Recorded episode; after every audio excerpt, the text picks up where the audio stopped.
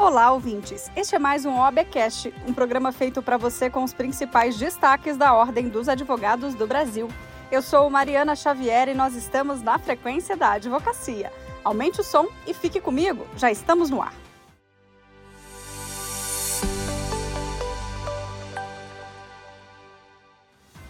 Ministério Público de Minas Gerais homenageou a Ordem dos Advogados do Brasil pelo compromisso da advocacia com as instituições brasileiras. É o que ressalta o Procurador-Geral de Justiça do Estado de Minas Gerais, Jarba Soares Júnior. Vamos ouvir.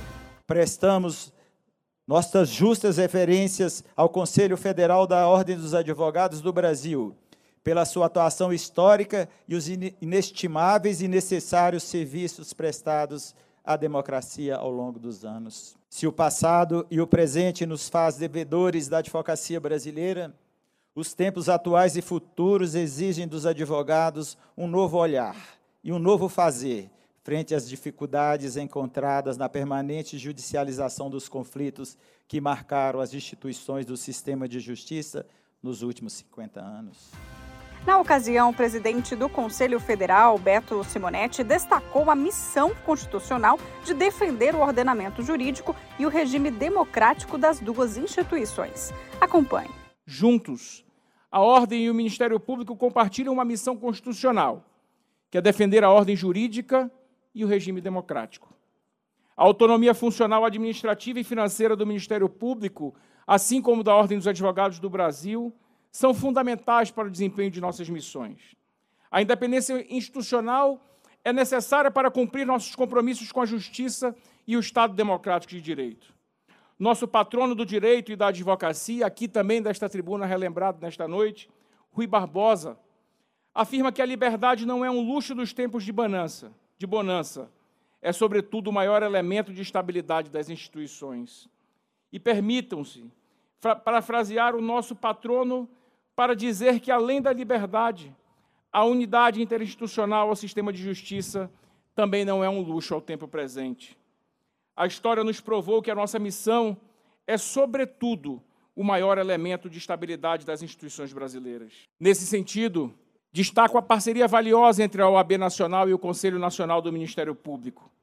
Em abril último, após quase 20 anos de debate, aprovamos o Código de Ética do Ministério Público pelo CNMP, cujo projeto foi proposto pelos representantes da OAB em 2019. Conseguimos reunir e deliberar em conjunto a advocacia, magistratura e Ministério Público sobre os princípios e valores éticos que orientam a atuação do Ministério Público.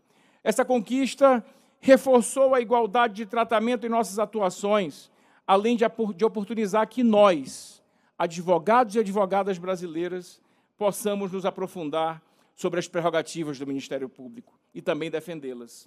E, ao mesmo tempo, instituiu que o Ministério Público realize o mesmo movimento de não apenas conhecer, mas, sobretudo, assegurar as prerrogativas da advocacia. Trata-se, portanto, de avanço com respeito mútuo entre nossas instituições e, consequentemente, entre os nossos profissionais. A OAB Nacional vê com preocupação o julgamento do Supremo Tribunal Federal, que, ao declarar a inconstitucionalidade do artigo 144 do Código de Processo Civil, dá margens ao entendimento de que teria sido derrubada a regra que impede juízes de julgarem causas em que os próprios parentes são advogados. Os detalhes você confere na entrevista do Procurador-Geral da Ordem, Ulisses Rabaneda. Quanto a esse tema, inicialmente é preciso é, fazer um destaque. O Supremo Tribunal Federal não julgou inconstitucional o impedimento de magistrado para julgar ações aonde parentes seus seja advogado do processo. Esse impedimento ele ainda existe. O que o Supremo Tribunal Federal declarou inconstitucional é a extensão desse impedimento ao escritório de advocacia em que trabalhe como sócio, como associado, como colaborador, o parente do magistrado. Essa extensão, portanto, é que foi declarada pelo Supremo como incompatível com a Constituição Federal. A Ordem dos Advogados do Brasil recebeu com muita preocupação essa decisão, tendo em vista que é uma opção do legislador entender, nesses casos, como impedido o magistrado, exatamente para garantir a sua imparcialidade. O magistrado, a partir do instante que ele tem um parente, né, que ele tem alguém próximo trabalhando num escritório de advocacia, e esse escritório de advocacia ele está atuando em juízo, evidente que aquele magistrado, a nosso sentir, e essa foi uma opção do legislador, deva sim ser reconhecido como impedido. A Suprema Corte decidiu de forma contrária, ou seja, derrubou esta hipótese, o que a Ordem dos Advogados do Brasil, o Conselho Federal da OAB, entendeu como inadequada, com todo, com todo o devido respeito à nossa Suprema Corte. Entendemos que é uma opção legítima do legislador, não havendo nenhuma incompatibilidade é, com a Constituição Federal. De modo que, através dessa manifestação do Conselho Federal da OAB, nós é, criamos é, é, é, é, grupos para análise, para estudo, é, para é, se vislumbrar aí a viabilidade de se insurgir contra essa decisão de algum modo através de recursos previstos em lei na própria Suprema Corte. A 24ª Conferência Nacional da Advocacia terá entre os temas de destaque a mulher no universo jurídico.